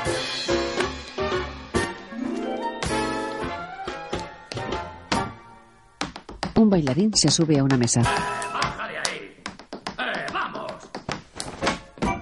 ¡Eh! Le retira el mantel.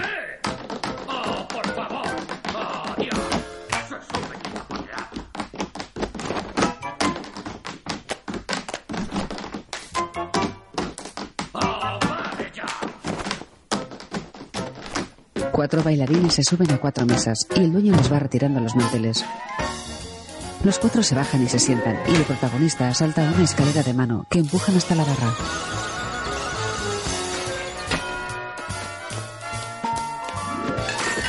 Se lleva por delante botellas y vasos y se sienta en un taburete con dos más.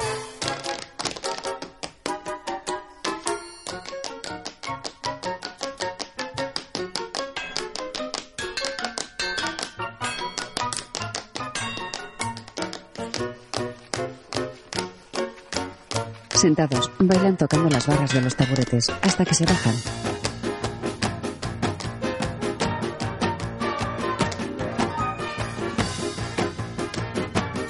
Se sientan sobre la barra y uno de ellos hace la vertical sobre ella y camina con las manos.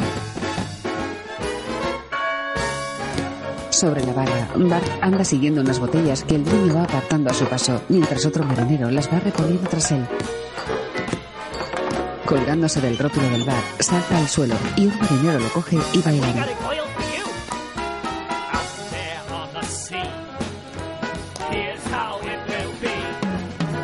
Van cambiando de pareja hasta que todos bailan en círculo alrededor de las mesas.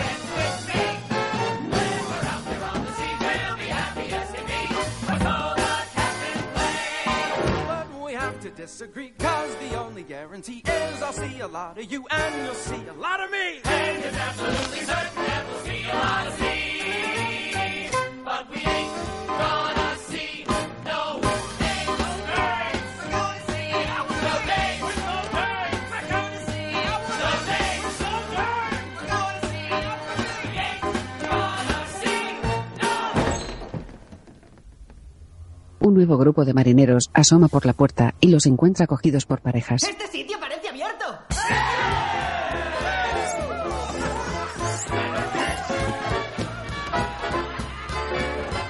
Bajan corriendo y se unen al grupo bailando como ellos.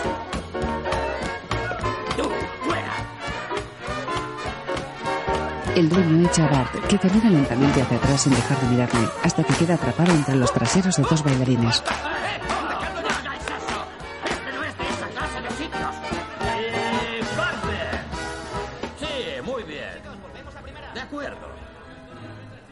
Aquí, Bart Garry. Vamos a repetir. ¿Algún cambio, señor Seslum? Sí, sí, sí, no, no, está todo muy bien. Pero esta vez no pongas trapo en cabeza de Barman. Eres gran estrella, Bart Garney. ¿A quién importa, Barman? Tú eres estrella. Es lo único que hace mi Vaya, personaje. señor Seslum, para- a mí no me importa Está que- decidido. Hola, Bart. Hola, señor Manix. Bart.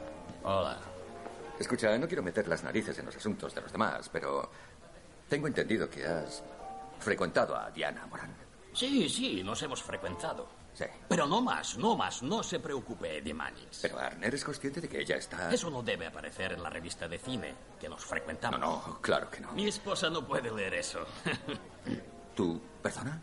Ilsa Fliege. Ils... Ilsa Fliege Seslum.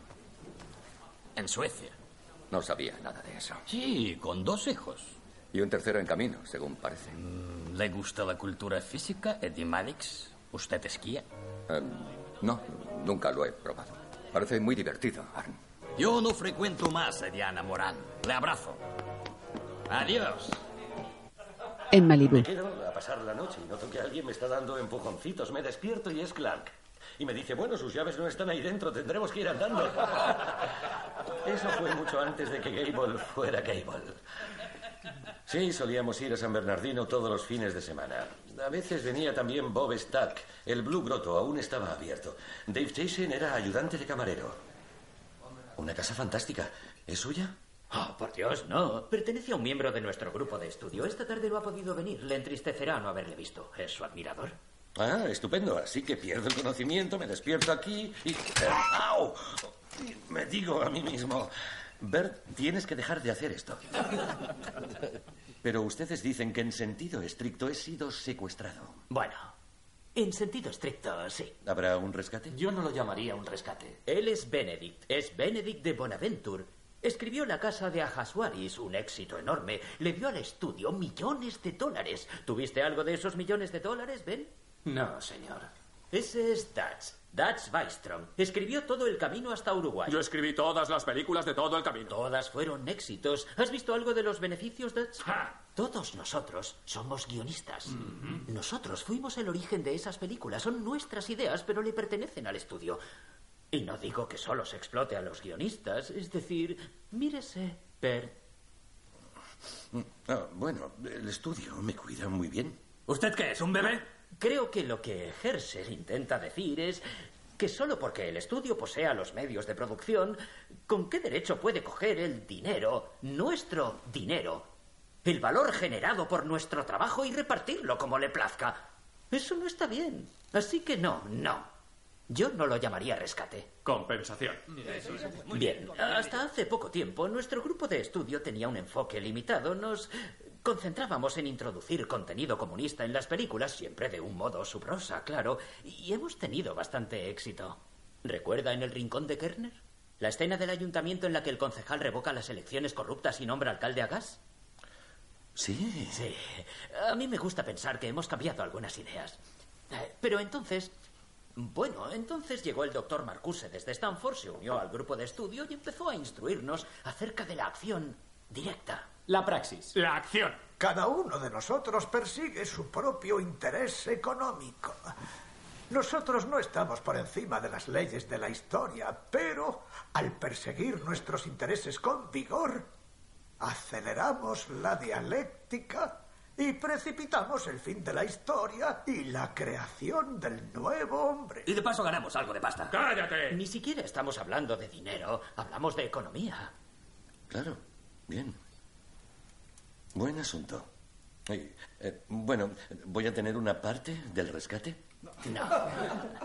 No, señor Whitlock, usted no puede participar de su propio rescate. No sería nada ético. No sé, no me parece justo, amigos. Todo este tinglado solo funciona si yo sigo en el juego, ¿no? Si no revelo que conozco a quien me secuestro. Pues sí, es cierto. ¿Y si dieran nombres? Sí, simplemente eh, digo la verdad. Em, no creo que lo haga, señor Whitlock. ¿Y si nosotros contáramos la verdad sobre... con alas como las águilas? Bert se queda helado.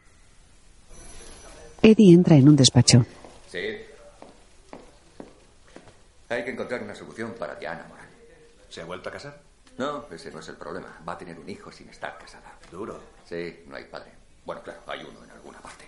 Pero quién sabe. Exacto. Así que hay algún modo, y solo lanzo ideas, de que ella pudiera adoptar a su propio hijo. Interesante, como soltera. Desaparece durante un tiempo y reaparece. Quiere compartir su felicidad y adopta a un hijo. Claro, ella siempre ha anhelado ser madre. Eso es. Bueno, no veo por qué no. No hay nada en la legislación de California que prohíba la adopción por parte de uno de los padres. Esto es algo nuevo. Técnicamente ella debería entregar el bebé a una tercera persona. Joe Silverman. Joe Silverman. Exacto. Él será el padre de acogida durante unos días. Ella le entrega el crío a Joe y él se lo devuelve. Estudiaré el caso. De acuerdo. Señor Mannix, son las cinco y media. Qué emocionante. Y he preguntado a todos los ayudantes de dirección y uno de ellos ha dicho que a un extra se le veía nervioso en el patio de séptimo a medias. De acuerdo, dile a Walt el nombre del extra para traerlo aquí e interrogarlo. Que le diga que no presentaremos cargos y nos dice a dónde se han llevado a ver. Hecho. Y si se hace el tonto o el ayudante se equivoca, investiga a los demás extras. Hecho. Ha llamado César Zucker. Ha dicho que usted le prometió una entrevista con Bert hoy. Eh, corrección, era Zora Zucker. No, es César y dile que ha estado en el médico más tiempo del esperado y que lo verá en el plató mañana a primera hora. Hecho. ¿Y eso último es verdad? Esperemos que sí. Eso me recuerda que necesito una lista de todos los que trabajaron en Con alas como las águilas y que aún estén en el estudio. ¿Con alas como las águilas? Sí. Eso ya hace un tiempo. Aparte de Bert y el director, no será una lista muy larga. Ya, consíguemela. ¿Ya está? Ah, no, Ah, una cosa más. Ha llamado un tal señor Caddy y ha dicho que usted lo conoce. Sí, sí. Ha dicho que es urgente, que le vea una última vez y ha sugerido el mismo lugar esta tarde a las 7. ¿Por qué? Mm, No importa. De acuerdo. Dile que allí estaré. ¿De vuelta a tu casa? La editora, de unos 60 años. Había pensado que podríamos ir.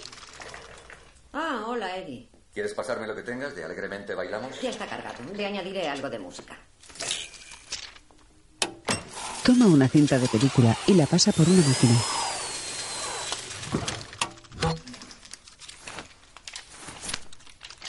La mete en el proyector.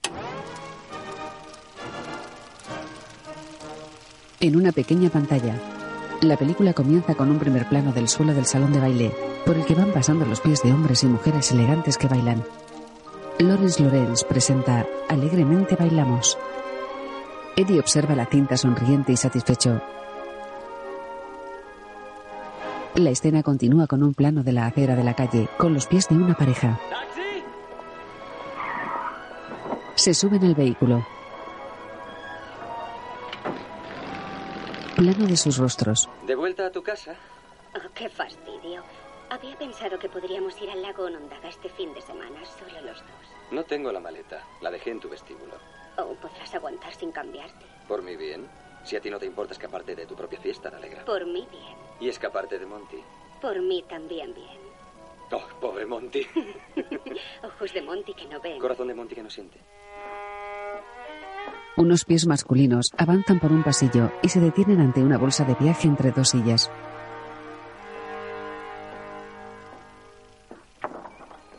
Hobby entra en el salón. Oh, Monty.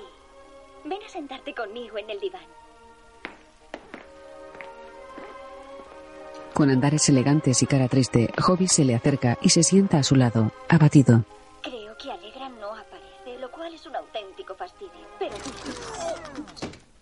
La cinta se para y se quema.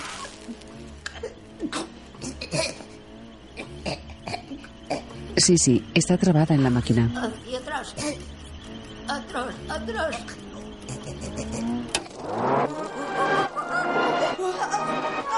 La máquina rebobina y el pañuelo de Sisi sale de ella junto con la película.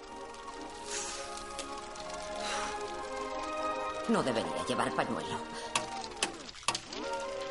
El hombre la observa perplejo y vuelve a centrarse en la pantalla, mientras Sisi sigue fumando su cigarrillo. creo que Alegra no aparece, lo cual es un auténtico fastidio. Pero tú serás mi pareja de bridge. ¿A qué viene esa mueca? Hobby la mira de reojo. Es complicado. Qué placer volver a verle, señor Mannix. Ah, Gracias por volver, Mannix. Sí. Nos quiere tener en vilo hasta el final, ¿no? No es una treta, es una gran decisión. Por supuesto, no hay problema, pero la Junta estaba preocupada cuando esta tarde no he podido darles un sí. Me han autorizado a decirle esto. Si firma, la duración de su contrato será de 10 años. Sí. Lo entiende, ¿no? Eso significa que tiene su opción de compra de acciones garantizada. Ya no tendría que volver a trabajar si decide jubilarse después de ese tiempo. Piénselo. Un empleo de por vida. Ya no sería el bendito asalariado que es ahora. Dirigiría una empresa, no un circo. ¿Una copa? Eddie rehúsa cabizbajo. ¿Cigarrillo? Eddie, con las manos cogidas ante la barbilla, mira fijamente a su interlocutor. Tengo que irme. Esto debería hablarlo con mi mujer. Claro, háblelo con ella, piense en su familia y díganos algo por la mañana. Ah, espere. Si cree que esto es un soborno, tiene toda la razón. ¿Tiene dos hijos, un niño y una niña? Así es. Esto les encanta. Antes eran los trenes. Dos paquetes de regalo. La radio de un coche. Hobby, apoyado en el coche de brazos cruzados, con sombrero vaquero y chaqueta oscuros, masca chicle mientras observa una gran mansión rodeada de jardines. Abre la puerta posterior y saca una cuerda. Bajo la mirada curiosa de su chofer. Se aparta un par de metros, va pasando la cuerda de una mano a otra y formando un lazo con un extremo, que hace rodar sobre el suelo.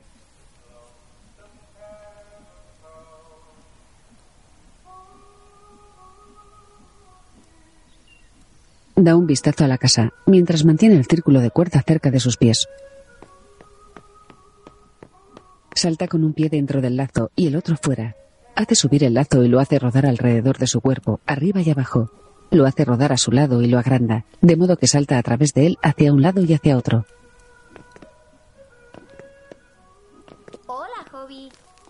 Oh, hola, Carlota. ¿Llego tarde? Oh, no, no es nada.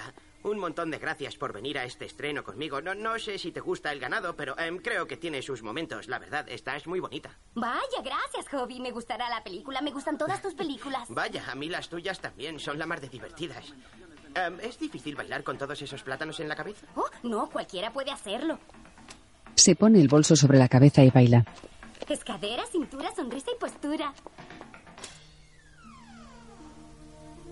Una niña duerme agarrada a un peluche. La luz del pasillo le alumbra la cara. Eddie entra en el cuarto, se le acerca y la contempla. Se gira hacia la cama contigua y contempla a su hijo menor, también dormido. Sobre el escritorio, junto a la foto de su hija, deja una chaqueta y una gorra de aviación, que reza, homologado para aviones Lockheed. Junto a la foto del niño, deja una maqueta de avión. En la El cocina, pequeño Eddie me ha pedido que te cuente lo de su partido de béisbol. Han ganado. Es magnífico. Dios, no he llamado al entrenador. ¿Eddie ha jugado de base? Mm, y lo ha hecho tan bien que ahora quiere seguir ahí. Estupendo. Se ha resuelto solo. Y a Darlene le ha ido muy bien en su examen de lengua. Eso está bien, estaba muy preocupada. él cena mientras ella recoge. Gracias por calentar el asado, cariño. ¿Un vaso de leche caliente? No, gracias, cariño. Café. Tengo que volver al estudio. Debo ocuparme de unas cuantas cosas. Vaya, otra noche larga. ¿Sabes? Lockheed ha mejorado su oferta. Mucho dinero y el horario tampoco sería una locura como ahora. Es bueno que te quieran. Sí. Claro, pero... Bueno, ¿qué te parece? Quieren la respuesta mañana. Me gusta que sean menos horas. Pero tú qué opinas, cariño? Eres quien mejor lo sabe. Mm. Él come de espaldas a ella. ¿Qué tal llevas lo de fumar, cielo? Ya sabes.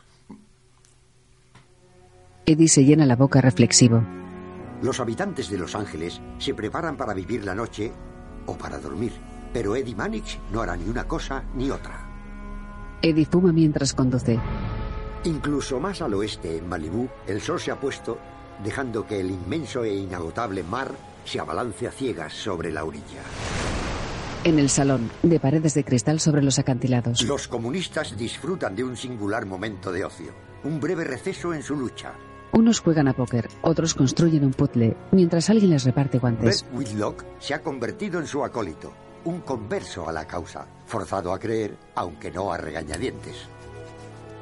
Ahora él desea aprender más del profesor Marcuse y se compromete todavía más a la misión de precipitar el fin de la historia y la llegada del nuevo hombre. Help, eso es exactamente de lo que estoy hablando. Eso me ocurrió a mí cuando fui a Reno con Danny Kay y me pidió que le afeitara la espalda. Exactamente lo mismo. Porque yo pensaba, ¿a quién beneficia? Además, debo decirte que todo el mundo piensa que Danny es imbécil.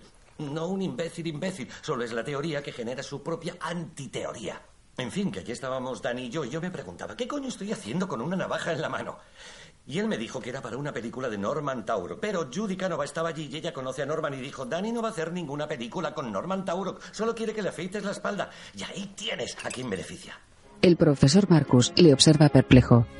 Un cartel de Hobby En distritos más animados, las gentes de la Tierra de los Sueños se reúnen para examinar la urdimbre completa de otra nueva telaraña.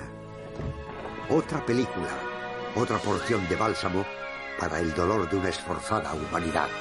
Una pareja entra en la sala donde proyectan Luna Perezosa. Entre el público, Hobby y Carlota. Para, Carlos, estoy aquí. ¿Qué te preocupa? No es culpa mía que me viera a coger esa tarta de las feitas, señora. ¿No es culpa tuya? ¿Y de quién es la culpa, Curly? Pues de esa Luna llena, loca y perezosa. Hace dos semanas no me habría visto cogerla. Maldita seas, Luna. Y además, ¿para qué sirves? No sé cómo habrá quedado esta parte, solo me dejaron cantarla una vez. Ojalá no hubiera nunca luna. Y ojalá no hubiera mujeres mandonas. No culpes a la luna, Curly. Ella no puede hacer más que brillar. The old moon, keep shining. Maldita seas. Es la última vez que entregas a Curly Strimling a las autoridades. El viejo se lanza dentro del abrevadero, donde se refleja la luna. Hobby se extraña de las risas. Fijado en su actuación, pero sonríe al ver a Carlota reírse como los demás.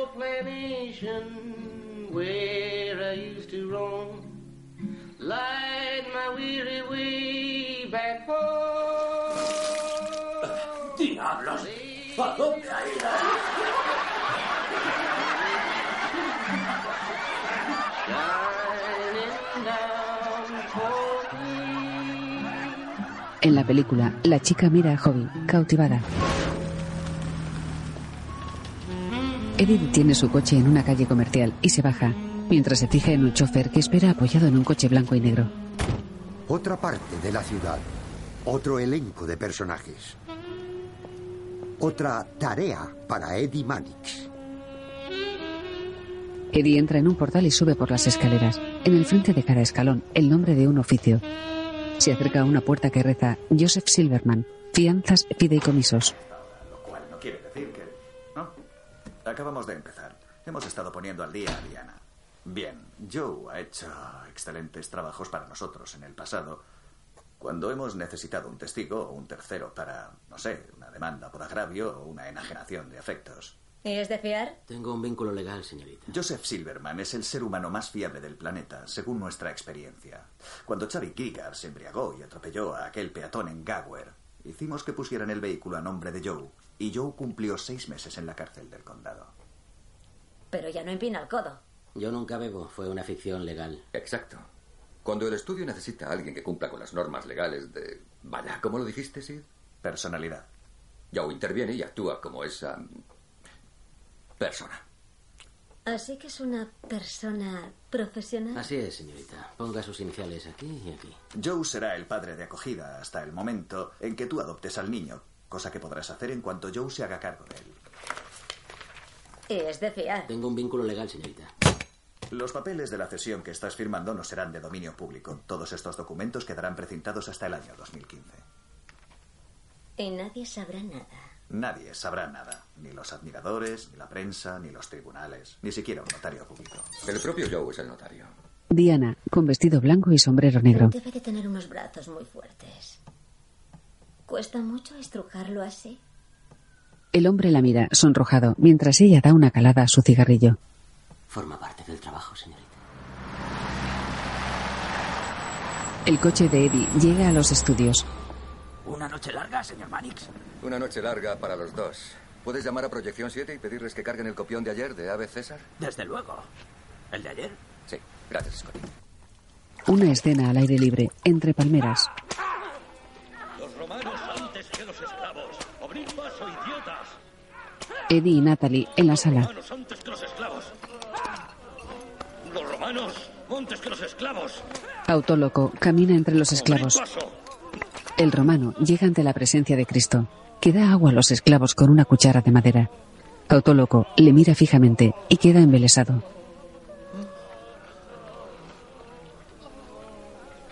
¿Qué tal lo he hecho? 27B, 2. Adelante, te escucho. Ah, Walt ha hablado con el extra. Era él, pero no tiene ni idea. No sabe a dónde han llevado a ver, pero ha descrito la furgoneta en la que lo metieron. Walt ha encontrado al propietario de la furgoneta y está hablando con él. Wall resuelve problemas, es un buen hombre. ¿Qué más?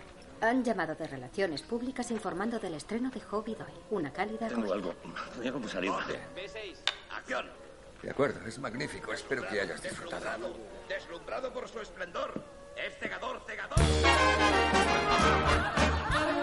En una sala de baile,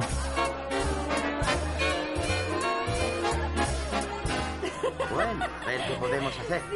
Sentados en una mesa con un plato de espagueti. Bueno, no creo que tenga el tamaño reglamentario, pero tendrá que servir. ¿Has oído hablar del origami, lo que hacen los japoneses? Ajá. Esto es el origami italiano. ¿Sí? ¿Ves? Ahora hay que... uh, A ver qué tal funciona. Con un espagueti construye un lazo. Está mirando de reojo. ¡Oh! ¡Allá va! Lo lanza y atrapa sus dedos. ¡Oh! Está berreando. Listo. Por eso nunca la pido con salsa de carne. ¿Cómo te metiste en el cine, Hobby? Me echaron el lazo. Hace rodar el minilazo sobre su cabeza. ¡Para! ¡No juegues con la comida! Atrapa el dedo de ella. Eres tú la que juega con ella. El cine. Eh, bueno, primero cuidaba de los caballos y luego vieron que podía decir una o dos frases y fui el sustituto número dos o un amigo del galán durante un par de años y entonces eh, alguien me oyó cantar y me hicieron galán. Eres muy mono. Oh, vaya, pues aún no has visto nada. Verás qué mono. Espera un segundo. Un pequeño recuerdo de mi época de rodeo. Se gira de espaldas. Se vuelve hacia ella con la dentadura en la mano. Veías, estaban haciendo un becerro y yo me fui para abajo y el becerro se fue para arriba y levantó los dientes camino de Texas. Espera, ya vienen de vuelta. Se la vuelve a colocar. You gotta give a little, take a little, and let your poor heart break a little. That's the story of, that's the glory of love. Hobby se fija en un maletín como el de Eddie, con un cinturón que lo mantiene cerrado. Sentado junto al maletín, de espaldas, un hombre de traje claro. Vaya, qué interesante. No sabía que fuerais amigos. Oh, pues sí, hemos, eh, hemos ido a ver mi película Luna Perezosa y, y su- supongo que estamos... ah, Eh, sí, somos amigos, estamos... estamos, eh, bueno, estamos amarrando una amistad más bien. Eso está bien. Amarrando una amistad. Podría ser el titular de mi columna. Oh, supongo que estaría bien. Muy buenas noches. Cecily se va hacia el hombre del He maletín. mencionado el nombre de mi película, creo que tenemos que hacerlo. Vaya, qué interesante. Zora observa a su hermana. Creía que iba a tener la exclusiva de esto. Me gustaría saber qué coño está pasando aquí. Ah, ah, pues como le decía, acabamos de ver Luna Perezosa y... ah, Y Hobby y yo estamos amarrando una amistad. ¿Qué? estamos... Amigos y un cuarto. Zora se va por un lado y Cecily por el otro. El hombre se levanta, se abrocha la americana y coge el maletín. Es Bart Garney. ¿Qué te pasa? Nervioso, observa a Bart, que se Tengo va. que salir pitando, lo siento. La próxima vez tenemos que ver una de tus películas. Me apetece mucho. Adiós, Hobby. El chico se pone su sombrero de vaquero y sale a la calle. Ve a Bart conduciendo un descapotable. Eh, dame las llaves, amigo. Me llevo el coche. Deja a su chofer. Sobre una mesa, una carta abierta de la empresa Lockheed. Junto a ella, unas manos masculinas sostienen un rosario en posición de rezo.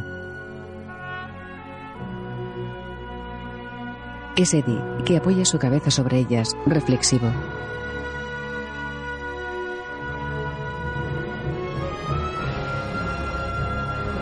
Hobby conduce su coche por las calles de la ciudad, concentrado.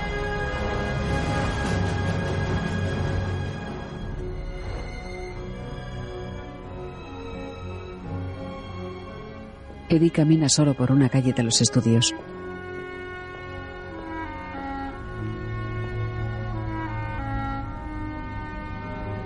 Hobby continúa al volante, serio y resoluto.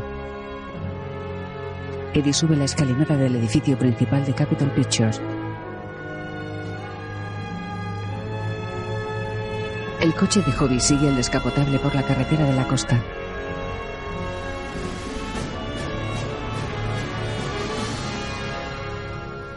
Hobby observa el descapotable que se desvía hacia la izquierda. Eddie camina sobre un decorado, con las manos en la espalda, en dirección a las tres cruces del Monte de los Olivos, con un fondo de un cielo salpicado de nubes, con el sol resplandeciente tras ellas.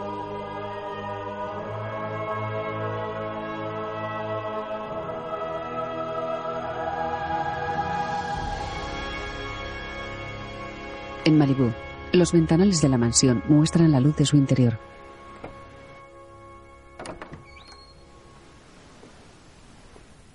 Hobby abre la puerta y entra en el vestíbulo. Da un vistazo a su alrededor y fija la mirada enfrente. En la sala principal, ve a Whitlock, solo. ¿Hobby Doyle? ¿Tú también eres comunista?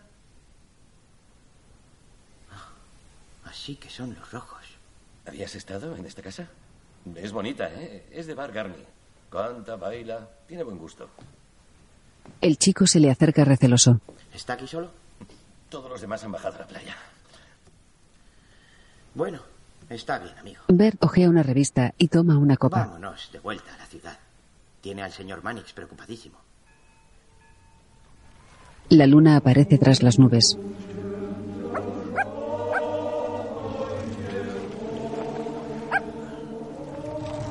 En una barca de remos, los comunistas reman vestidos de pescadores de altura, guiados por Bart, que lleva al perro en brazos.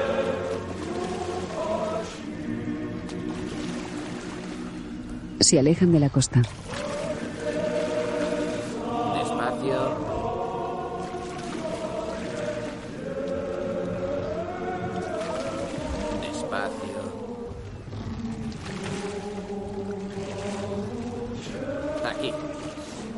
Levantan los remos.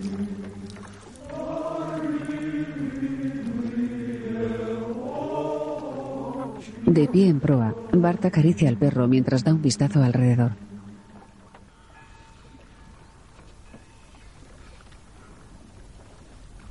Se gira hacia los remeros que esperan.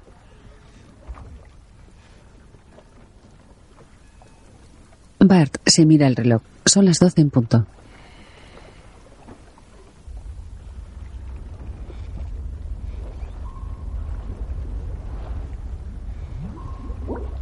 Del mar surge una luz roja intermitente que se va elevando.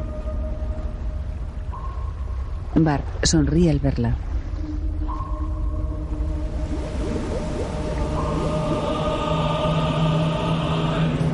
Debajo, un gran submarino soviético con la cruz roja de cinco puntas pintada en el casco.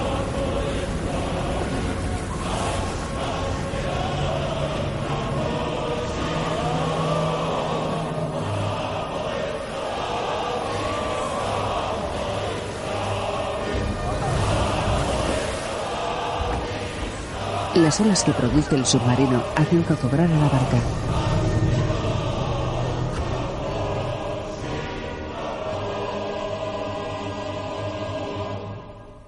El mar se encalma y Bart da la orden de remar hasta alcanzar al submarino.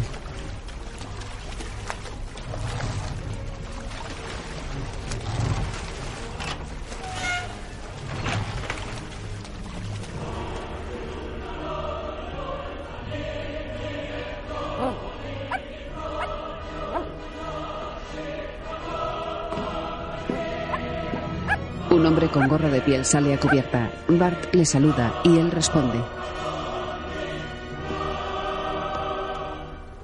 Ocúpate de él. Entrega al perro a uno de los remeros y salta. Se coge a una escalera sobre el casco de la embarcación. Camarada, camarada, te aclamamos. Te vas a Moscú para convertirte en un hombre soviético y ayudar a forjar el futuro. Nosotros nos quedamos aquí para seguir sirviendo bajo nuestro disfraz de criados del capitalismo. Pero el dinero debe ir para la causa, no para los servidores de la causa. Muy bien. Bueno, nuestra modesta contribución a la comité. Le lanzan el maletín. Esto les complacerá. ¡No! ¡No!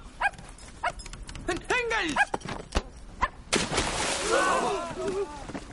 Para coger al perro, suelta el maletín, que se hunde en el océano.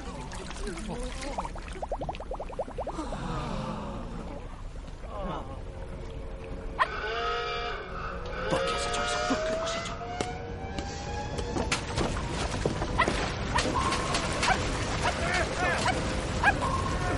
Los remeros intentan remar sin orden mientras el submarino se sumerge de nuevo.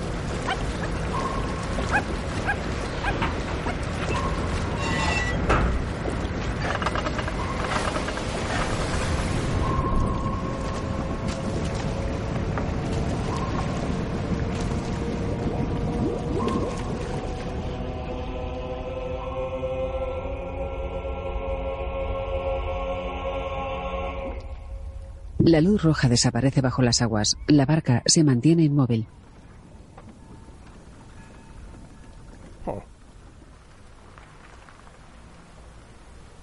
Un coche sale del camino a la playa y se incorpora a la carretera.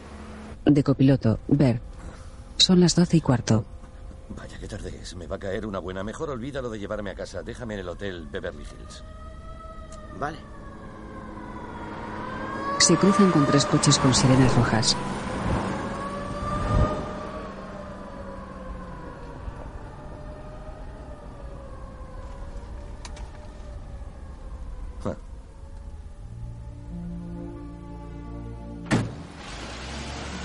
Por la mañana, un taxi se detiene ante los estudios de Capital Pictures. Bert, vestido de romano, cruza la puerta.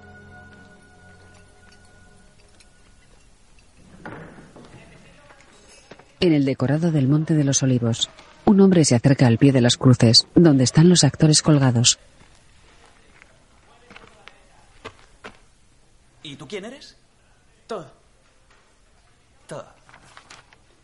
¿Eres de desayuno caliente o de desayuno en caja? No. No lo sé. ¿Eres actor principal o un extra? Creo que actor principal. En el despacho de Eddie, Pensé, ¿qué coño? Me he despertado en casas desconocidas otras veces, pero nunca sin una chavala a mi lado. Aunque esos tipos son muy interesantes, han llegado a entender las leyes que los rigen. Todo. La historia, la sociología, la política, la moralidad, todo. Está todo en un libro llamado Capital. Con K. No me digas. Sí, y no vas a creer esto. Esos tipos incluso han llegado a entender qué ocurre aquí en el estudio, porque el estudio no es más que un instrumento del capitalismo. Sí, así que seguimos ciegamente estas leyes como cualquier otra institución, leyes que esos tipos han entendido. El estudio hace películas para servir al sistema. Esa es su función. Eso es realmente lo que hacemos aquí. ¿Así? Sí, solo es confirmar lo que ellos llaman el statu quo. Es decir, intentamos convencernos de que estamos creando algo con valor artístico, que hay una especie de dimensión espiritual en el negocio de las películas. Pero lo que es en realidad es que ese pez gordo Nick Skane, que está en Nueva York, dirigiendo esta fábrica, sirviendo esas golosinas a los... ¿cómo lo llaman ellos? Eh, El pan y circo, el... ¿Qué? ¿Qué? ¿Qué? Oh, oh, oh. Escúchame bien, bastardo. Nick Skene y este estudio han sido buenos contigo y con todo el que trabaja aquí. Si vuelvo a oírte hablar pestes del señor Skene, será lo último que digas antes de que te mande de cabeza a la cárcel por conspirar para tu propio secuestro. Eddie, yo, yo nunca haría eso. Oh. Cállate. Vas a salir ahí y vas a terminar el ave, César. Y vas a soltar ese parlamento a los pies del ladrón arrepentido y vas a creer cada palabra que digas. Y vas a hacerlo porque eres actor. Y eso es lo que haces. Igual que el director hace lo que hace y el guionista la script y el tipo que le da a la claqueta. Y vas a hacerlo porque la película tiene valor. Y tú tienes valor si sirves a la película y nunca volverás a olvidar eso. ¿De acuerdo, Eddie? No lo olvidaré. Eddie. Eddie le suelta. Ten por seguro que no. No mientras yo dirija este vertedero. Bert se va cabizbajo hacia la puerta. Eddie se pone las gafas para leer. Bert, Los dos hombres se miran. sal ahí y sé una estrella. Señor Mannix, En los jardines. ya que va a coger el coche, quizá querría llevarse esto. ¿Qué? De Diana Morán. Que gracias y que al final ya no necesita adoptar a su bebé. ¿Eh? Anoche le propuso a Joe Silverman salir a cenar y su- supongo que fue bien. Se fueron a Palm Springs y se han casado a las 3 de la madrugada. Natalie le entrega un ramo de flores. ¿Tardará en volver? Le tengo que comentar No, las llamadas menos de una hora. Es un asunto personal. Eh, Es un ramo muy bonito.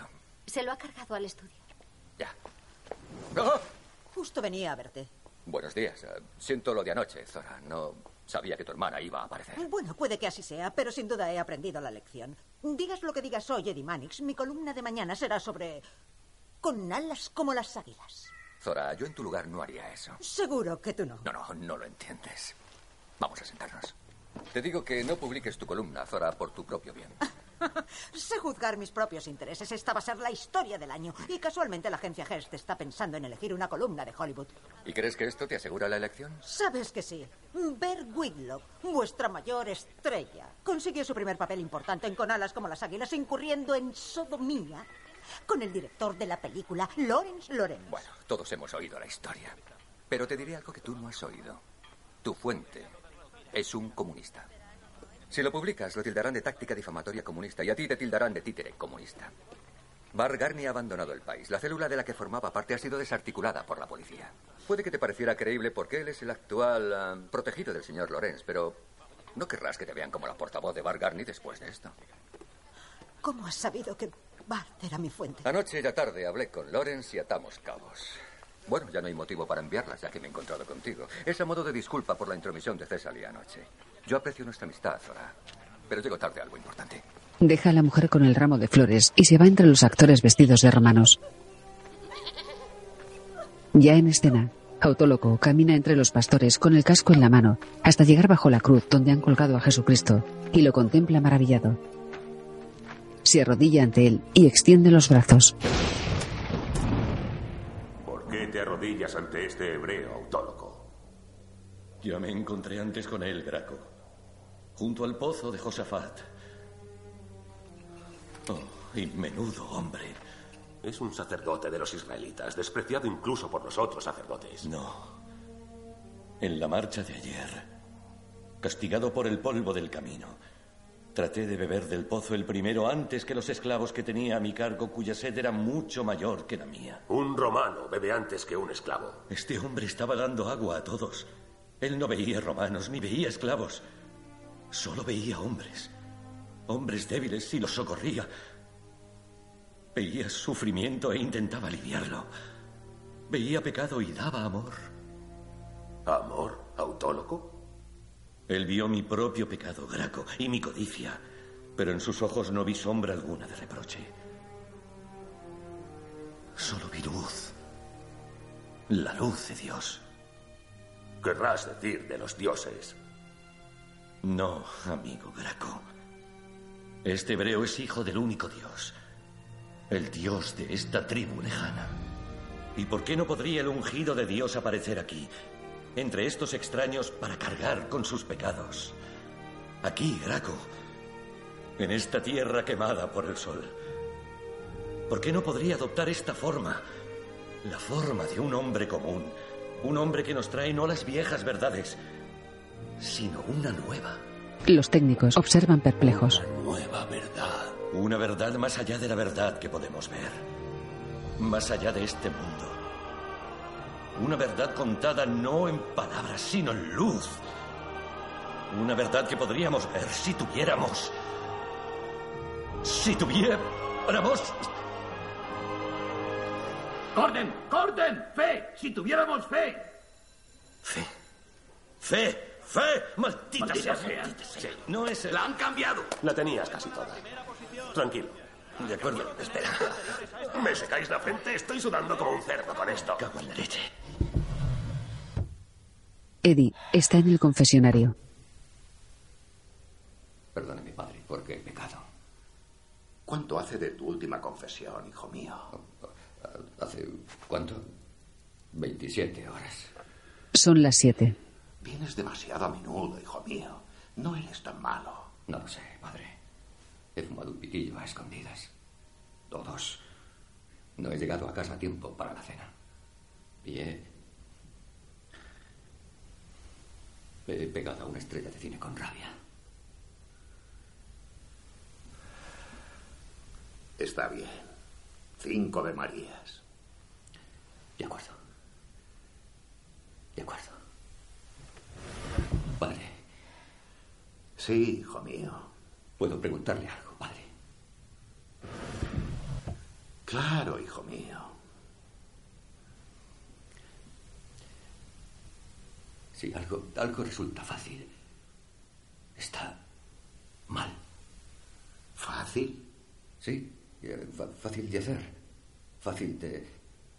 como un trabajo fácil. No, no es un trabajo malo, no es malo. Pero luego está este otro trabajo que, que no es tan fácil. No, de hecho es duro, es, es tan duro, padre, que a veces no sé si puedo seguir haciéndolo, pero pa- parece correcto. No sé cómo explicarlo.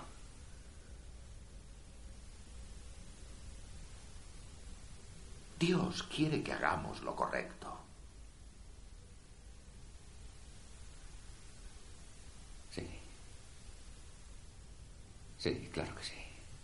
La voz interior que te dice lo que es correcto viene de Dios, hijo mío.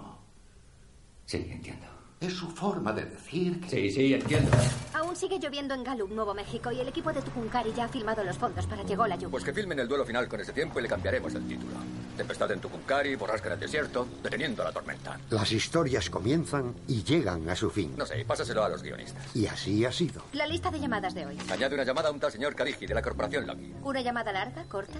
Gracias, pero no, gracias. ¿Te parece larga? Pero la historia de Eddie ¿A Mannix quién llamamos primero? no terminará jamás. Primero a Nueva York.